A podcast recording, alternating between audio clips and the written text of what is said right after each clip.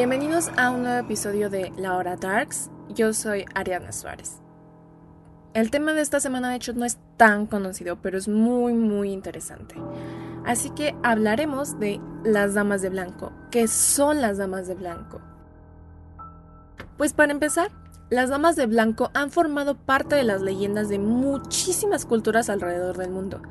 Estas, a pesar de estar distanciadas de manera física y temporal, comparten ciertas características. Las primeras leyendas de estos espectros surgen en Europa. En su mayoría se tratan de mujeres aristócratas que tuvieron una vida miserable y una muerte muy trágica. Coinciden que estos seres suelen presentárseles a hombres en las noches por caminos rurales, a menudo cerca de cuerpos de agua. Y en la mayoría de las ocasiones lo que piden es ayuda, pero quienes deciden acercárseles se ganan un buen susto o a veces algo peor. Se trata de mujeres hermosas, pero que irradian una inconmensurable tristeza y siempre, siempre portan un vestido blanco. Sus historias varían, pero la mayoría un hombre fue quien traicionó su corazón. Ahora vamos a hacer un pequeño paréntesis, porque muchas historias de estas mujeres coinciden en que padecieron el síndrome de Medea en vida. Y este síndrome está basado en un relato griego. Y Medea, que después de haber sido traicionada por su pareja, decide vengarse matando a los hijos de ambos y comete suicidio después. El síndrome de Medea replica esta conducta, en el que las mujeres traicionadas por su pareja, a menudo porque estos les fueron infieles, deciden, deciden castigar a su pareja matando a sus hijos. Muchas de estas mujeres cometen suicidio. Y estos seres que se presentan en carreteras, que están presentes en muchas culturas y en muchos relatos casi en cada país, pues coinciden en que justamente las historias de estas mujeres en vida tuvieron una historia trágica así similar. Y ahora hablaremos de estas leyendas que están muy presentes en varias culturas y que pueden ser muy conocidas por ustedes. Primero vamos a hablar acerca de una de las leyendas más antiguas y se remonta a la Europa medieval. Berta Rosenberg fue una muchacha que se vio obligada a casarse y su vida se volvió un suplicio. Su marido no la quería, así que la maltrató hasta el último día de su vida. Fue entonces cuando él le rogó perdón, pero ella no lo aceptó. Entonces él decidió maldecirla con su último aliento. Después de la muerte de su marido, ella regresó a su lugar natal, donde ayudó a los necesitados hasta que falleció. Pero desde entonces ronda el castillo de Rosenberg. Su fantasma viste de blanco y se dice que seguirá en los alrededores del castillo hasta que éste deje de existir. Incluso esta leyenda habla de que tal vez este espíritu puede conducir a un tesoro escondido en el castillo, pero eso es solamente un extra. Otra figura europea son las banshees,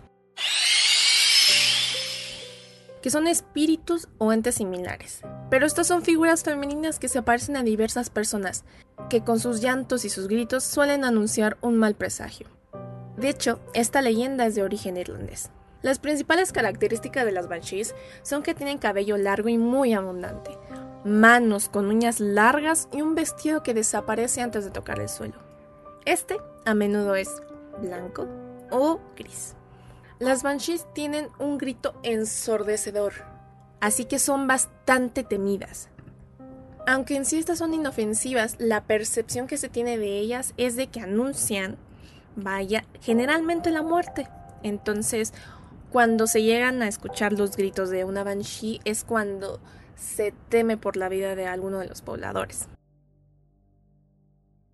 La siguiente se trata de una leyenda urbana, pero al final y al cabo es una dama de blanco. Y estoy segura de que todos hemos leído el nombre de Teresa Fidalgo.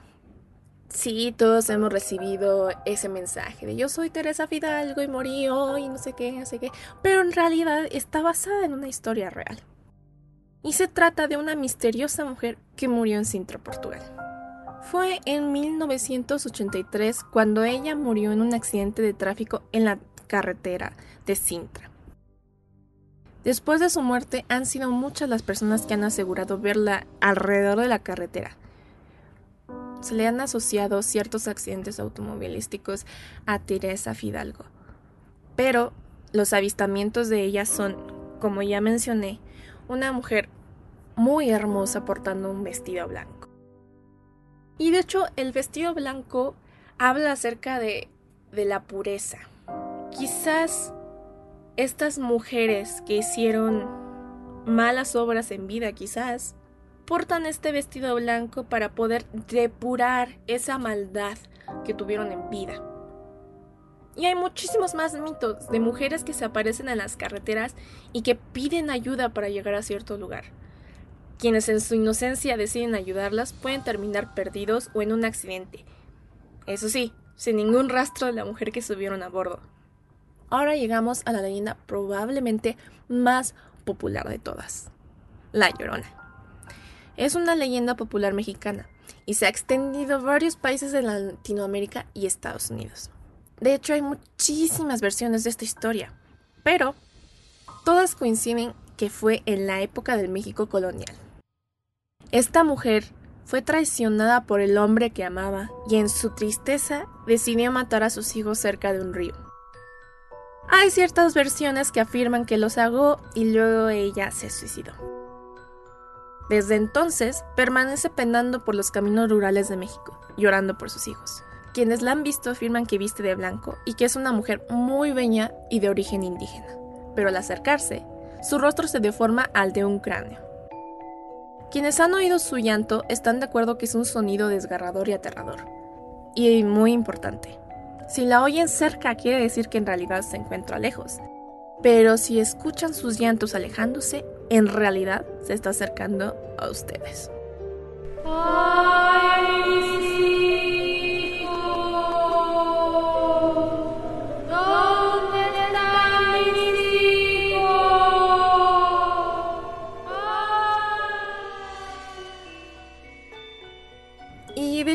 Como estas historias hay miles, estoy segura de que en su localidad debe de haber alguna historia de alguna mujer que se acerca a los autos a pedir ayuda.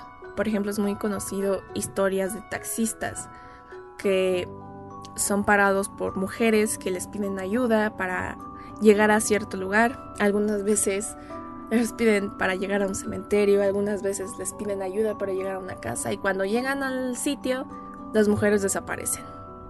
Y pues hay reportes, hay reportes de que suceden estos, estos avistamientos. Por ejemplo, justamente lo de los taxistas. Queda el registro del taxímetro, queda el registro de los movimientos. Pero pues en realidad nadie pagó por ese viaje. Entonces, ¿qué sucedió ahí? Yo les quiero compartir una historia de mi familia. De hecho, esta historia me la contó mi abuelo, que a su vez su padre le contó a él. Y mi bisabuelo era un hombre muy mujeriego. De hecho, parte de mi familia, por parte de mi mamá, porque es mi abuelo materno, creen que hay muchísimos hermanos más por ahí regados, porque él viajaba mucho por todo México y en la mayoría de los estados tuvo al menos tres hijos. Entonces es muy seguro de que yo tenga mucha familia sin reconocer por ahí. Pero dejando eso de lado, centrémonos de nuevo en este personaje, en mi bisabuelo. Aparte de mujeriego, era parrandero y borracho. Entonces, mi abuelo cuenta que en una de estas noches de parranda, él se perdió por la Ciudad de México. Salió borrachísimo de una cantina a eso de la medianoche y se fue a caminar por la Alameda Central. Dice que mientras él estaba paseando por la Alameda, se encontró a una mujer vestida de blanco, sentada llorando. Por lo que pudo ver, era una mujer muy, muy bonita. Y por supuesto que desató los deseos de mi bisabuelo. Entonces él, pensando que tendría suerte que la podría conquistar, se le acercó. Le empezó a consolar, empezó a decirle que porque lloraba, si necesitaba ayuda, necesitaba algo. La mujer no decía nada, seguía llorando. Hasta que mi bisabuelo intentó, intentó, intentó, intentó. Cuando esta mujer alzó la cara, mi bisabuelo se dio cuenta de que no era el rostro de una mujer, sino que era un cráneo el que lo miraba. Obviamente se levantó despavorido y empezó a correr para alejarse de ahí. Pero mientras escuchaba los llantos de la mujer atrás de él. La historia de la familia dice que él en realidad se encontró con la Llorona, que como ya dije es una leyenda muy popular en México, pero también es bastante popular en otros países como Guatemala, como Belice e incluso en ciudades de Texas. Esta historia en realidad difiere un poco a la de las versiones populares, pues si fue la llorona, no estaba cerca de un cuerpo de agua, que usualmente suele suceder, pues suele suceder que la escuchan cerca de lagos, cerca de lagunas, cerca de ríos, pero siempre en sitios rurales, cerca de bosques. En esta ocasión fue en el centro de la Ciudad de México. Puede ser que mi bisabuelo lo haya imaginado todo en su borrachera y que recibió un buen escarmiento. Pero también puede ser que sí, tuvo un avistamiento de la llorona. En realidad nunca lo sabré, porque nunca conocí a mi bisabuelo, pero me parece una historia divertida de la familia.